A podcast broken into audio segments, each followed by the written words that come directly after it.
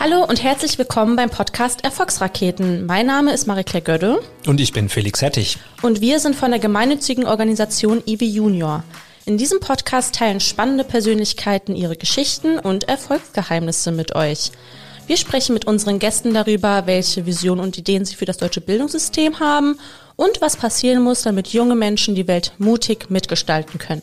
Heute haben wir Ruth Kremer bei uns zu Gast. Ruth hat gleich mehrere Jobs. Sie ist Unternehmerin, Coach, Speakerin und Beraterin für Start-ups sowie Investorinnen und Investoren. Sie hat eine Leidenschaft für Zahlen und hilft Unternehmerinnen und Unternehmern dabei, Pitches zu entwickeln und damit Investments zu akquirieren.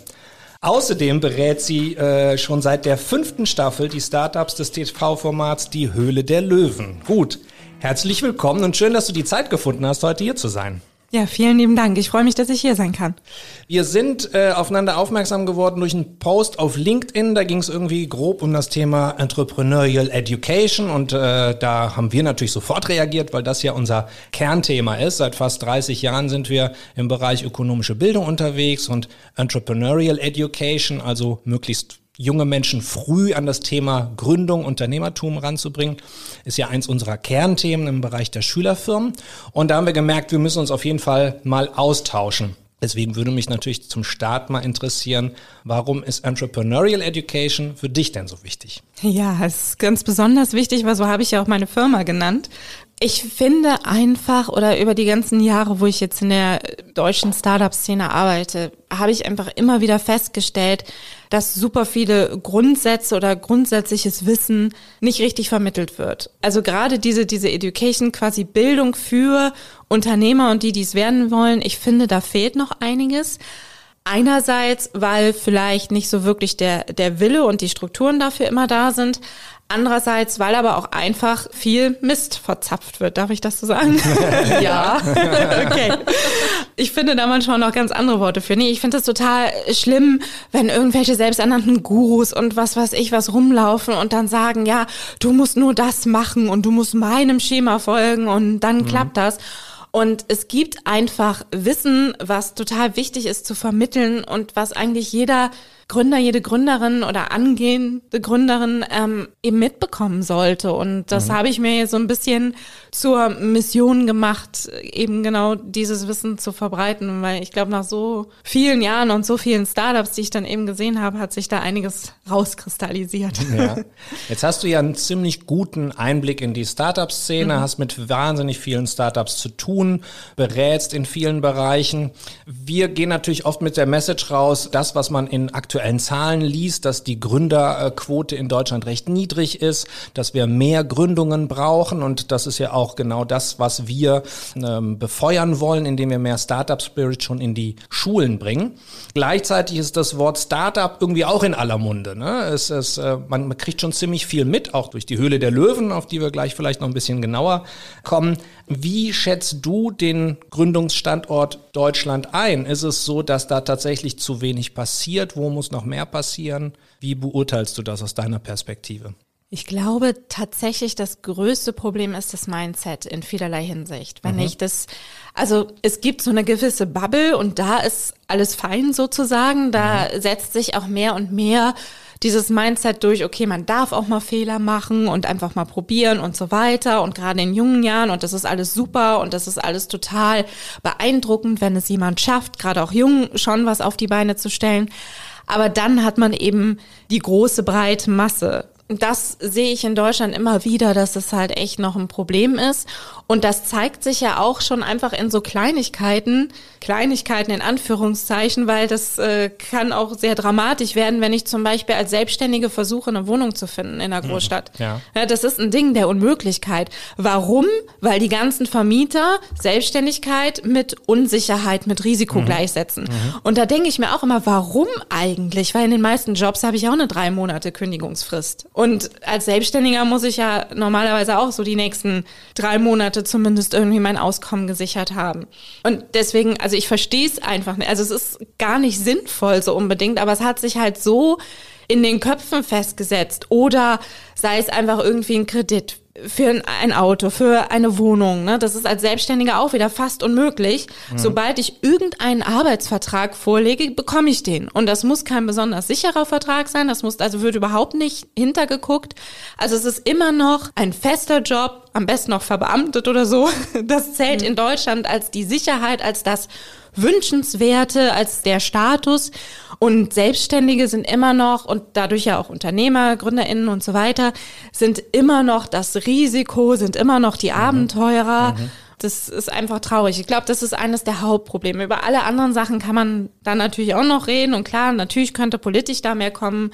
Aber, und noch ein Satz, dann bin ich damit auch fertig, weil ich finde, dieses Mindset das greift eben auch in unsere Bildung sehr stark rein. Ja. Und da sieht man eben auch, ja, also daran, wie wir unsere Kinder erziehen und was die in der Schule mitbekommen, daran sieht man eben ja auch, dass alles so auf Angestellten-Dasein gepolt ist. Ne? Und da kann ja dann auch nichts ne, mhm. mehr Gründertum entstehen, wenn man das da schon macht. Deswegen fand ich das auch direkt so cool von euch zu hören, was ihr macht. ich direkt ja, Feuer und Flamme. Das ist ein super spannender Punkt tatsächlich, weil wir bisher ja auch Gäste da hatten, die meinten, dass zu wenig in Schulen getan wird mhm. für ökonomische Bildung oder auch einfach ähm, finanzielle Bildung, ökonomische Bildung, ähm, Wirtschaftsbildung äh, gar nicht in den Schulfächern oder in der Schule, was für, was für ein Rahmen auch immer das sein mag, ähm, oder wenig Einklang erhält und du jetzt natürlich einfach von der anderen Seite her gehst und sagst, ey, für viele ist das einfach gar keine Sicherheit von außen betrachtet dann und mhm. dass das halt einfach auch nochmal ein Punkt ist, ähm, der mit dazu beiträgt, dass eventuell weniger gegründet wird. Also das ist so ein Punkt, den wir bisher hier auch noch nicht hatten, aber natürlich mit andenken. Also ein ganz neuer Blickwinkel. Ach, das freut mich. Ja, also ich finde äh, gerade wichtig in dem Zusammenhang, das ist ja eigentlich auch unser Ansatz. Ne? Ja, wir, genau. wollen, wir wollen ausprobieren lassen und wir wollen Chancen aufzeigen, die damit verbunden sind. Ne? Also die Perspektive, du könntest dir deinen eigenen Arbeitsplatz schaffen, ist doch total attraktiv äh, ne? als berufliche Aussicht. Total. Und nicht nur dir selbst, sondern vielleicht auch anderen. Da würde ich vielleicht ganz gerne noch mal ein bisschen genauer drauf eingehen, weil wir hatten es eben schon im Vorgespräch davon, dass du auch so ein bisschen eine digitale Nomadin bist. Du suchst dir also, du hast dir deine Jobs ausgesucht, aber auch deinen Arbeitsplatz suchst du dir regelmäßig. Gerne auch im Ausland, gerne am Strand aus. Ähm, das klingt ja. für mich jetzt wahnsinnig attraktiv. Äh, ja, Das ist also eine Chance, äh, die das mhm. Ganze mit sich bringt. Wo siehst du sonst die großen Chancen, die Möglichkeiten, also die Pluspunkte? Was sind die Verkaufsargumente für Selbstständigkeit? Ja, in erster Linie tatsächlich die Flexibilität, auch mhm. für das eigene Leben. Also ich kann eben nicht nur bestimmen, von wo ich arbeite, auch wann ich arbeite. Mhm. Ich bin zum Beispiel eine extreme Nachteule. Und ähm, das ist in den Jobs, die ich hatte, nie berücksichtigt worden. Ne? Mhm. Das ist halt immer so, du hast dich anzupassen. So, und die Mehrheit der Menschen tickt nun mal anders. Also müssen dann die Nachteulen so auch ticken. Das Problem ist, ich bin halt nur 30 bis 50 Prozent so produktiv, wenn ich 9 to 5, 6, 7 arbeite. Mhm. Und ich bin tausendmal produktiver, wenn ich 11, 12 Uhr bis in die Nacht rein arbeite oder so. Und am allerproduktivsten bin ich, wenn ich irgendwie, ja, eine Vormittagsschicht habe und dann äh, zwei Stunden Mittagspause mache und dann wirklich bis spät arbeite. So, das ist einfach mein Rhythmus und den kann ich leben. Und dadurch bin ich kreativer, produktiver, und äh, ich glaube, dass dadurch einfach alles besser wird, ne? Mhm. Was, was ich jetzt so produziere. Das ist also einfach nach auch nicht nur der inneren Uhr, einfach auch mit den eigenen Methoden, mit den eigenen Tools zu arbeiten. Das ist, glaube ich, einfach so ein, so ein Luxus. Dann kommt natürlich generell auch, vielleicht wenn man später Familie hat oder so, ist es ein Riesending. Also ich kenne so viele Mamas und Papas, die so happy sind und sagen, ey, die Selbstständigkeit war das Beste, was mir einfallen konnte. Mhm weil ich verbringe einfach so viel Zeit mehr mit meinen Kindern, als ich das sonst tun würde. Und ich bin einfach flexibler, wenn es mal krank ist, wenn mal was ist, wenn mal, weiß ich nicht, von der Schule ein Event ist. Ich kann bei allem dabei sein. Klar, at a cost, ne? Also mhm. ich muss natürlich dann das irgendwie kompensieren und mhm. dann halt am Wochenende mal eine halbe Nacht Nachtschicht einlegen, aber ich kann es. Und diese Freiheit, es zu können, wann man will, die ist für mich unbezahlbar und die möchte mhm. ich nicht mehr missen. Und ein ganz großer Punkt ist natürlich noch klar, man muss relativ viel Arbeit reinstecken und auch mal die Zähne zusammenbeißen. Und ich hatte gerade in meinen Anfängen auch einige Kunden, die ich nicht nochmal haben möchte. ich hoffe, es fühlt sich jetzt keiner angesprochen. Wir sagen ja keine Namen hier. Genau.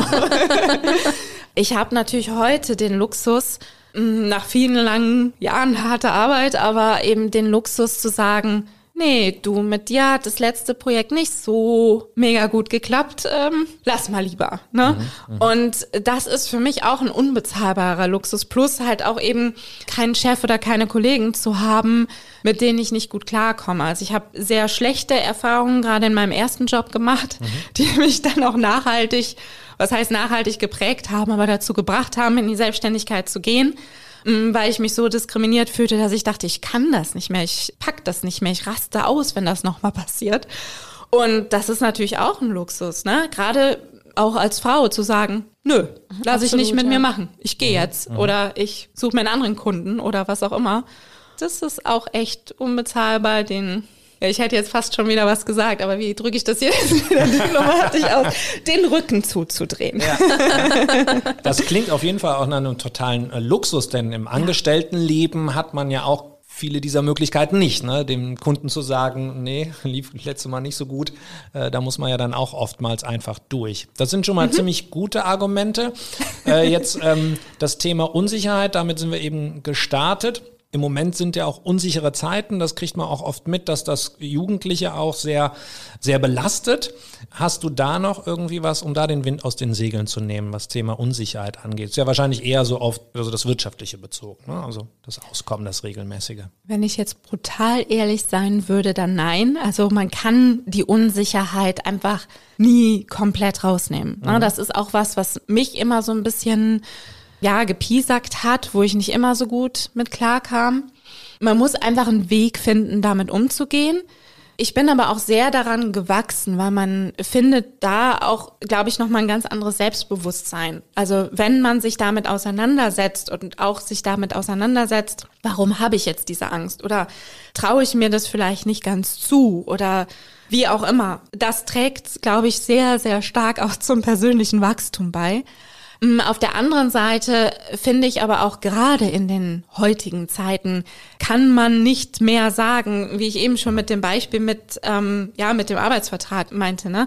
Man kann nicht mehr sagen, die Festanstellung ist sicher und Gründertum oder was auch immer ist unsicher. Das, das ist einfach total Quatsch, weil gerade mhm. heute, wir haben es gerade wieder gesehen, Silicon Valley Bank und äh, dann nächsten Monat ist die nächste Firma dran oder weiß ich nicht, Piken Kloppenburg oder keine Ahnung was. Also morgen kann der nächste Riese pleite gehen und dann bin ich als eigentlich sicherer Angestellter doch meinen ach so sicheren Job los.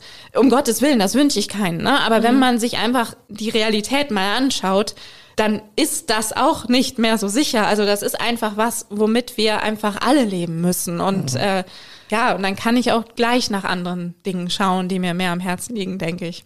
Glaubst du, dass äh, potenziell alle Potenzial hätten, selbst zu gründen? Und äh, was müsste man mitbringen aus deiner Sicht, mal abgesehen von einer guten Idee?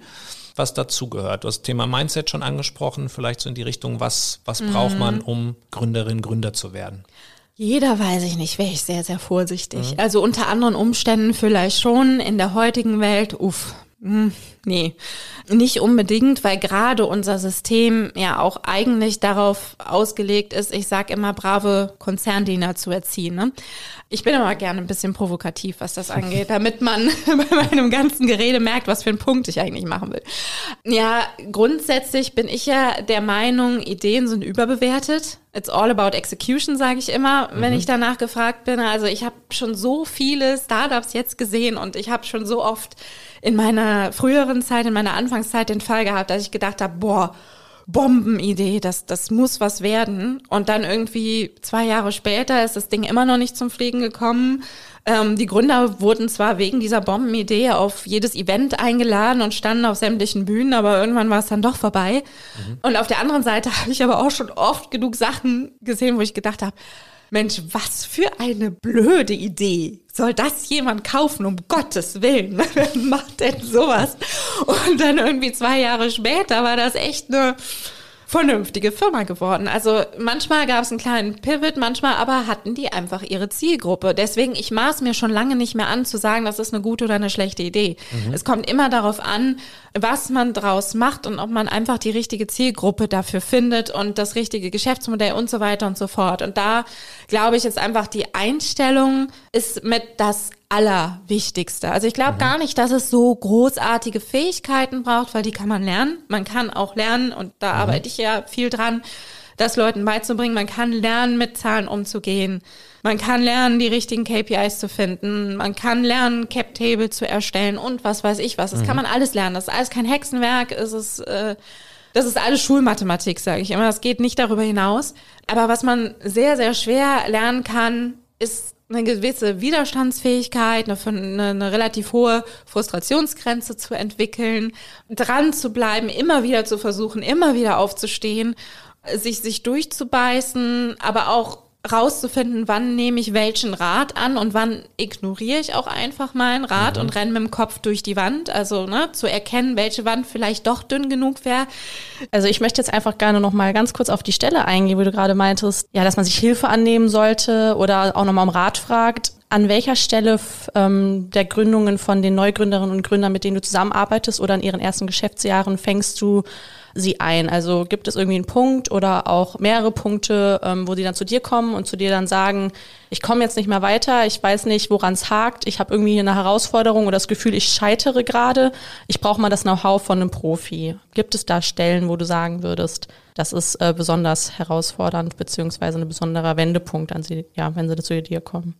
Also die meisten Gründer kommen zu mir, wenn sie Finanzierung suchen. Im Idealfall relativ frühzeitig, dass man eben auch zusammen das Ganze strukturieren kann. Meistens immer so ein bisschen so ein, so ein Ticken zu spät.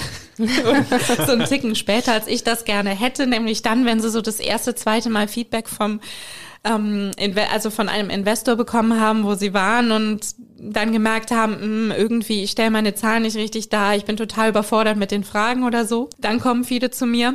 Hm, ja, Investoren kommen meistens zu mir ja, wenn Sie ähm, sich Startups konkret anschauen wollen oder anschauen gerade und da mhm. Leute, Personal einfach auch fehlt, was auch helfen kann, so eine Due Diligence oder sowas zu machen. Aber grundsätzlich ja, ne, gerade diese Schnittstelle Investoren, Gründer, also dann, wenn der Prozess gerade angefangen hat zu laufen oder kurz davor ist zu starten. Und ansonsten auch viel, wenn sie halt merken, ja, wir haben da ein Problem und äh, wir hätten da mal gerne jemand, der einfach mit ganz viel Erfahrung oder so uns mhm. hilft, das zu challengen und unser mhm. Geschäftsmodell so ein bisschen auf links dreht und wieder zurück. Du sagst gerade ja auch schon Finanzplanung. Ähm, als Unternehmerin arbeitest du ja äh, Lernprodukte für Unternehmer und Unternehmen äh, mit dem Fokus auf eine Geschäftsmodelle, Finanzplanung, ähm, Startup-Pitches und coacht sie ja in dem Bereich.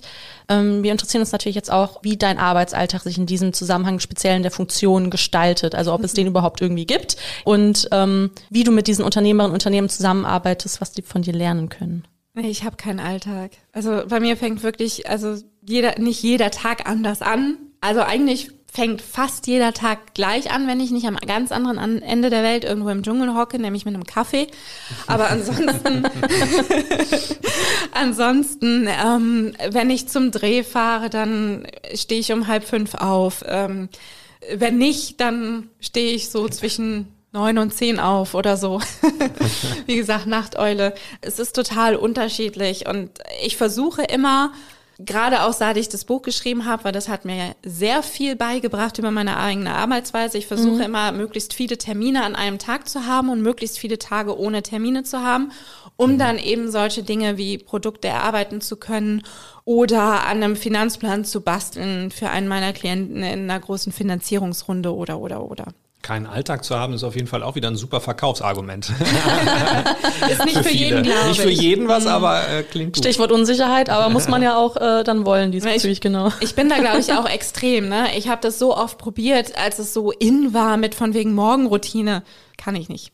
Nee, funktioniert dieses 5.30 Uhr aufstehen ja. und anderthalb Stunden Yoga, Meditation, nee. Buch, Kaffee, Sport oder weiß nicht was ist dann doch manchmal, ja, wie jeder wie er quasi mag. Ähm, Felix Kaffee. hat Ka Kaffee, richtig. Meine Morgenroutine ist Kaffee und fünf Minuten hinsetzen, durchatmen und Kaffee trinken.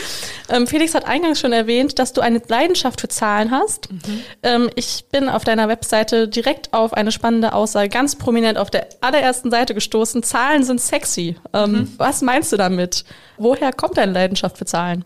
Naja, ich habe Mathematik studiert, ne? Also mhm. es ist irgendwo, hm, habe ich es wahrscheinlich schon vorher gefühlt. Aber die Leidenschaft dafür kommt eigentlich daher, dass ich gesehen habe, was man bewirken kann, wenn man seine Zahlen im Griff hat. Und ich sag's nochmal, weil es liegt mir einfach so am Herzen. Man braucht als Gründer keine höhere Mathematik. Das ist alles absoluter Basic Stuff. Ne? Das ist alles Grundrechenarten, vielleicht noch ein bisschen Prozentrechnung und dann hört schon wieder auf. Aber das Geheimnis ist im Endeffekt zu sehen und zu erkennen, na, welche Zahlen brauche ich überhaupt und was sagen die mir? Ich meine, ich kann mir tausend Sachen angucken und ich kann dann sehen, ja, da ist die Conversion, also von da bis da zehn Prozent. Aber was sagt mir das? Ist es gut? Ist es schlecht? Ist es oh, geht so. Mhm. Ne? Und darin besteht die Kunst, eben genau die richtigen Zahlen sich zu suchen, die zu messen, die zu interpretieren. Und wenn man das kann, dann ist man schon so gut wie da. Und das fand ich, als ich das quasi entdeckt habe, fand ich das halt einfach so, so wahnsinnig spannend, mhm. weil für jedes Businessmodell sind es meistens nur so drei bis fünf, sechs Kennzahlen, an denen ich quasi ja so gut wie alles ablesen kann, mhm. wenn es die richtigen sind. Deswegen finde ich sexy, weil das Business erfolgreich machen ist halt sexy. Zahlen haben ja leider einen negativen Ruf, also sind ja meistens kompliziert, nicht zu verstehen, großes Mysterium. Ich habe Mathe tatsächlich erst in der Oberstufe verstanden, auch weil ich einfach eine Lehrerin hatte, die mir dann alles in zwei Wochen einmal durcherklären konnte. Vorher mhm. war auch der ein oder andere Fünfer drinne. Wieso denkst du, ist der Ruf so schlecht? Ich glaube, das liegt tatsächlich auch wieder viel an dem, ja, an, an diesem Brainwashing, ne? So jetzt, das hört sich jetzt nach Verschwörungstheorie an, aber ähm, einfach wie unser System ausgelegt ist, beim Bildungssystem angefangen. Ne? Mhm. Ne? Also da, wo wir die Leute eben mehr auf Konzern vorbereiten als auf Selbstständigkeit, bereiten wir die Leute auch irgendwie darauf vor oder trichtern ihnen ein. Bei Mädchen finde ich übrigens viel schlimmer noch als bei Jungen. Oh, Mathe ist super schwer, ne? Das ist äh, was total mysteriöses und das verstehen nur super hochintelligente Menschen mhm. oder was auch immer. Das setzt sich natürlich fest. Das sind einfach Glaubenssätze, die sich dann so im Gehirn festsetzen, dass die halt so schnell nicht mehr rausgehen. Und wenn ich natürlich schon von klein auf, meinetwegen bei der ersten drei oder vier oder was auch immer in der Grundschule eingetrichtert bekomme, das ist nichts für mich, das ist ja auch total schwierig, Ne, wenn ich mit einer, weiß ich nicht, wenn ich mit einer 5 in Mathe nach Hause komme, dann sagen die Eltern meistens, ja, ja, das ist ja auch voll schwer und Mathe ist ja auch total doof und so. Komme ich mit einer 5 mhm. in Deutsch nach Hause, ist so, oh, da musst du aber was dran tun. Das ist aber nicht gut. Mhm. Ne? Und da geht's eben los. Ich glaube, da steckt einfach super viel drin. Also wenn man das irgendwie ein bisschen entmystifiziert bekommt und einfach die Glaubenssätze ersetzt, dann äh, sind wir auch schon da und das würde uns, glaube ich, auch mh, mm, dem Zuwachs an Tech-Talent ein Stück näher bringen, was wir dringend brauchen. Äh, super Überleitung zu. Äh, You're welcome. Ja. Es geht ja flüssig Super. runter hier. Ich habe keine Ahnung, was jetzt kommt, aber cool. Naja, egal, egal ob es um, um das Thema Mathematik geht, ne, wo äh, du das jetzt schon, ja schon mehrfach angesprochen, was äh, bei Mathe im Bildungssystem äh, vielleicht vermittelt wird, ne, ob man äh, talentiert ist oder nicht und dass das wahnsinnig schwer ist und das Thema Gründen, ne, damit sind wir eingestiegen, das hat ja eigentlich einen ähnlichen Hintergrund. Man muss, man muss einfach aufzeigen, man kann alles lernen, äh, man kann äh, sich da reinarbeiten und wenn man Lust hat auf was, dann kann man das auch schaffen. Und äh, was viele schaffen, ist ja zu gründen. Äh, wir sind ja froh, dass du heute auch hier bei uns zu Besuch in Köln bist, weil ihr gerade eine neue Staffel dreht von mhm. der Höhle der Löwen. Ähm, und zur Zeitpunkt, wenn dieser die Folge rauskommt, startet, glaube ich, dann die 13. Staffel nunmehr. Wahnsinnig erfolgreiches Format und natürlich wollen wir auch noch ein bisschen Einblicke da reinbekommen. Aber zunächst erstmal, äh, wie bist du äh, von äh, der Mathematikerin zu der Beraterin für die Startups mhm. in der Höhle der Löwen geworden? Also ich hatte meinen ersten Job nach dem Studium und da habe ich dann unter anderem Anträge geschrieben für öffentliche Förderungen, um Projekte gefördert zu bekommen. Und zeitgleich hat mich ein guter Freund so ein bisschen in die Gründerszene damals noch in Aachen eingeführt und war total begeistert davon. Und dann war ich halt nicht so glücklich und habe gemerkt, ich muss irgendwie was anderes machen. Habe dann gedacht, Mensch, das müsste man doch eigentlich verbinden können, weil was ich direkt gelernt habe, ist, Startups haben nie Geld, brauchen immer Geld, wissen oft nicht, woher sie es bekommen sollen. Und auf der anderen Seite, die EU hat ganz viele Fördermittel. So. Und dann denke ich so, hm, jetzt habe ich irgendwie als eine der wenigen, habe ich das gerne gemacht. Das hört sich total komisch an, aber ich habe tatsächlich gerne Förderanträge geschrieben und solche Projekte gemacht. Mhm. Gut, auch vor allen Dingen, weil ich da reisen konnte. und habe gedacht, naja, das muss man ja auch irgendwie, vielleicht gibt's da bei der EU auch irgendwas für, für Startups. Und damit habe ich dann mein erstes Business gemacht. Und so habe ich mich eben selbstständig gemacht und es hat auch ganz gut funktioniert. Und dann war es aber irgendwie, ja, kam so eins zum anderen. Ich habe mich halt irgendwie auch weiterentwickelt, wollte wieder was anderes hatte dann die Chance eben auf Investorenseite zu wechseln und für einen großen VC zu arbeiten. Super spannend, habe ich super viel gelernt und musste dann aber auch feststellen, nee, also mir fehlt die Selbstständigkeit total, eben diese Flexibilität. Ich glaube, die Antriebe sind verschieden, wie man mhm. bei mir rausgehört hat. Bei mir ist es halt so, die eigene Wahl haben, ne? Ähm, die Flexibilität für alles einfach, wie ich arbeite, wann ich arbeite, im Zweifel ja auch, wie viel Geld ich verdiene, beziehungsweise was es mir wert ist, eben weniger zu verdienen. Einfach diese Wahl. Und da musste ich wieder zurück. Das ging einfach nicht anders. Und dann habe ich mich eben wieder selbstständig gemacht, habe aber gedacht, naja, Fördermittel bist du ein bisschen rausgewachsen und irgendwie, hm, weiß nicht, ob du das dein Leben lang noch machen willst. Und dann kamen aber super viele Leute zu mir und meinten, ja, hier, ich habe demnächst äh, Finanzierungsrunde, ich habe Pitch bei einem VC. Du warst doch bei einem VC, kannst du mir nicht helfen? Kannst du mit mir was Pitch Deck gucken? Und dann dachte ich, ach cool, da zahlen Leute auch Geld für, ne? Also wirklich dieses typische. Mhm. ich ich habe was gefunden, was sich verkaufen lässt. Ähm, ähm, und äh, ja, dann kam irgendwann die Produktionsfirma von Die Höhle der Löwen auf mich zu und äh, mhm. meinte, wir brauchen hier eine neue Beratung. Magst dich mal vorstellen kommen. Und mhm. glücklicherweise habe ich mich dann da durchgesetzt und darf das immer noch tun. Stark. Was machst du dann ganz genau für die Gründerinnen und Gründer und was begeistert mhm. dich vielleicht auch an diesem Format? Ich fange mal damit an, was ich mache. Mhm. Im Endeffekt bin ich vor allen Dingen in die Auswahl und Vorbereitung involviert. Das heißt, ich bin so die fachliche Beratung für alle Fragen, die die Produktionsfirma so während der Vorbereitung haben könnte über die Startups. So kannst du das mal einschätzen. Was ist hiermit? Ist das überhaupt investierbar? Das ist eine große Frage. Ne? Ist das vom Setup, vom Drumherum her investierbar? Und dann geht's halt auch schon in die Vorbereitung. Ich spreche mit jedem und jeder Kandidatin, die gedreht werden sollen ähm, versuche da eben auch zu schauen, sind die Zahlen alle da, Vielleicht kann ich auch irgendwie helfen, wenn das gewünscht ist. Ne, ich versuche einfach so ein bisschen, ja, vielleicht auch die Erfolgschancen zu erhöhen. Ich sage auch was zur Bewertung. Es wird nicht immer gehört, aber oft schon. Mhm. Ähm, und zu einem wesentlich größeren Teil, als man das bei manchen Bewertungen vermuten mag. Ich will nicht sagen, man will nicht wissen, wie sie vorher aussahen, aber ich bin da involviert. Ja, genau. Und dann bin ich beim Dreh eben auch dabei. Da machen wir nochmal so eine Art Generalprobe. Da bin ich auch nochmal da, falls noch Fragen sind, falls die Gründer nochmal was vorbereitet haben, Zahlen nachgeguckt haben, nochmal ein Feedback zu irgendwas wollen. Ja, ja okay. genau. Ähm, die Höhle der Löwen ist ein wahnsinnig erfolgreiches Format und ist auch sehr beliebt bei unserer Zielgruppe. Also äh, das Thema die Höhle der Löwen, das ganze Pitch-Setting, das wird ganz oft auch bei unseren Wettbewerben von den Schülerfirmen so nachgespielt und aufgegriffen. Von daher ist wahrscheinlich eine Frage, die viele von unseren Schülerfirmen beschäftigt, die vielleicht Lust haben und äh, die Idee haben, äh, selbst zu gründen. Wie kommt man denn in die Sendung rein? Naja, man sollte halt möglichst schon ein Startup haben, was wirklich schon besteht. Ne? Also man mhm. braucht mehr als nur eine Idee. Wir haben ja auch immer Leute mit ja, Prototypen sozusagen, das ist, das ist auch fein. Also ab da ist jeder Status quasi fein. Mhm. Man sollte schon was haben, was sich abhebt, ne? was eine Neuerung hat, weil wir wollen eben Besonderheiten zeigen. Das muss nicht immer das Rad neu erfunden sein. Manchmal sind es auch einfach ganz besondere Werdegänge oder so Geschichten, die dahinter stecken. Aber es sollte was sein, was halt was Besonderes hat. Und ähm, ja, das ist erstmal das Wichtigste und den Rest schauen wir dann weiter. Also da mhm. gibt's, glaube ich, ansonsten keine speziellen Kriterien mehr.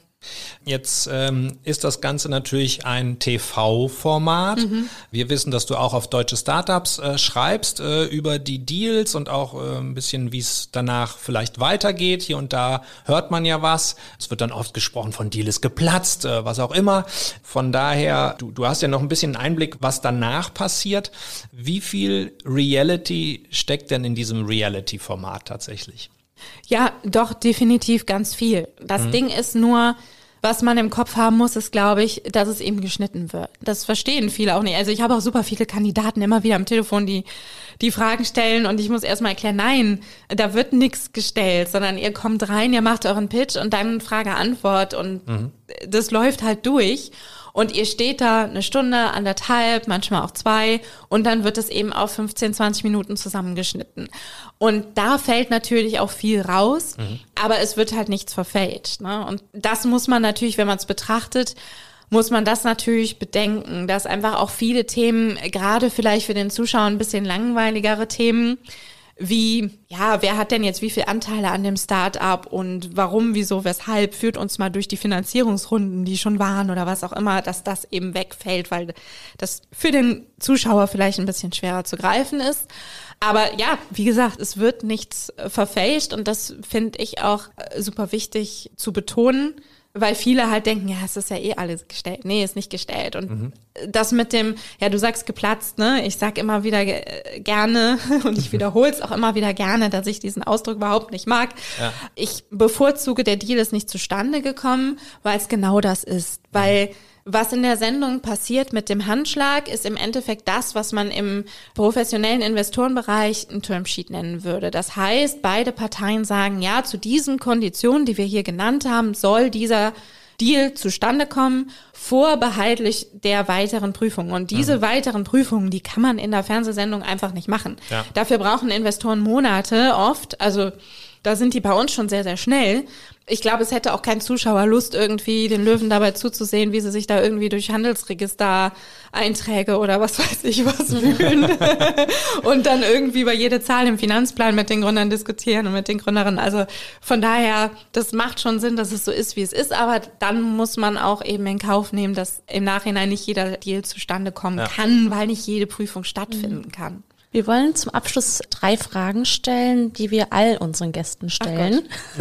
Nichts Wildes, sehr offen. Wir haben ja gerade schon von ähm, Entrepreneurship Education so früh wie möglich ähm, auch gesprochen. Gibt es etwas, was du am deutschen Bildungssystem gern ändern würdest? Ja, super viel. Jetzt aus der Perspektive würde ich sagen, dass wenn ich jetzt mal komplett rumspinnen darf, das ist jetzt total Klar, utopisch, ja. aber Generell finde ich, sollte man eher das Individuum in den Vordergrund stellen. Das wäre so mein erster Wunsch, dass weniger Gleichmacherei passiert, dass weniger Standards, sondern dass man viel mehr, es gibt diesen wunderbaren Spruch, ein Fisch, der danach bewertet wird, wie gut er auf den Baum klettern kann.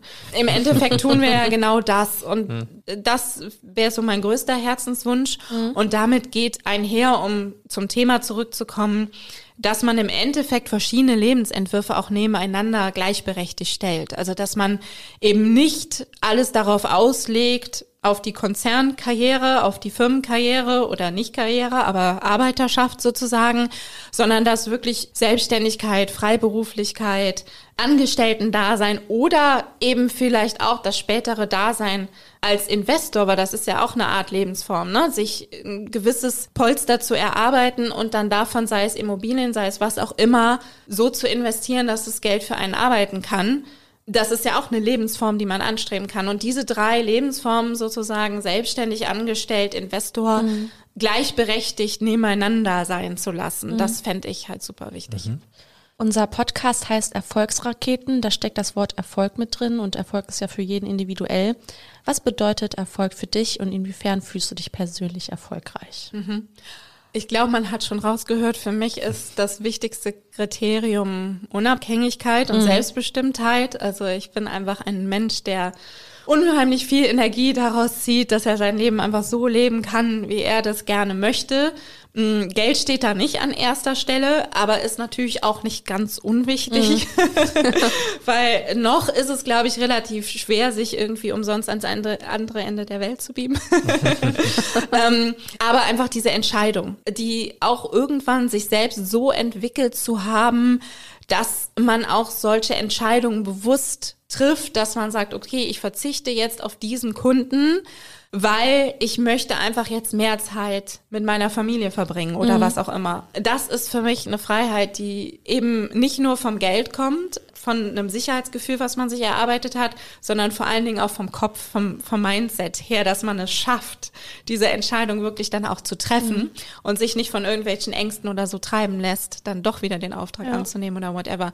Und da arbeite ich noch dran. Das ist nicht immer so einfach, weil ich habe ja schon gesagt, Sicherheit ist, ist so ein Thema. Also ich glaube, Unabhängigkeit und Freiheit, Selbstbestimmtheit, da bin ich schon sehr, sehr weit.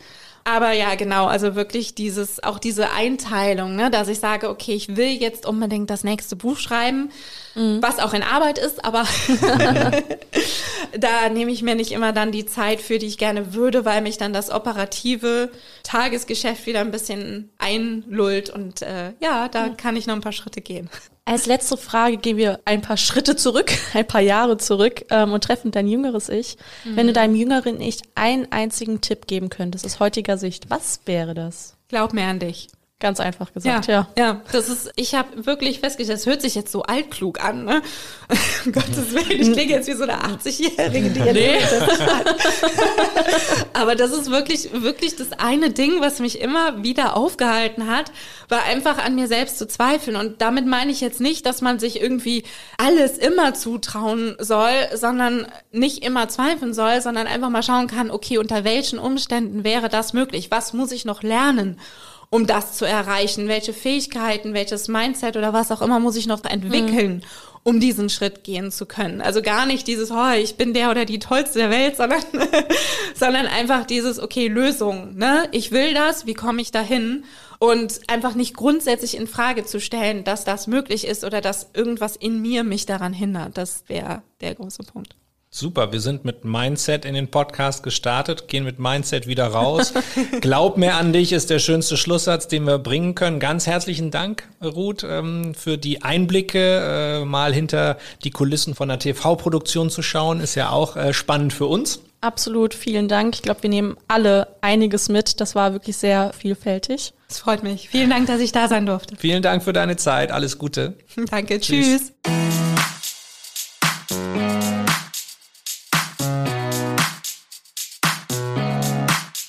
Das war der Erfolgsraketen-Podcast. Falls euch das Gespräch gefallen und inspiriert hat, freuen wir uns über eine positive Bewertung. Wenn ihr mehr über uns und unsere Projekte erfahren wollt, dann schaut doch mal auf Instagram, LinkedIn oder Twitter vorbei. Ihr könnt uns auch gerne abonnieren. Wir freuen uns über den Austausch. Bis zum nächsten Mal.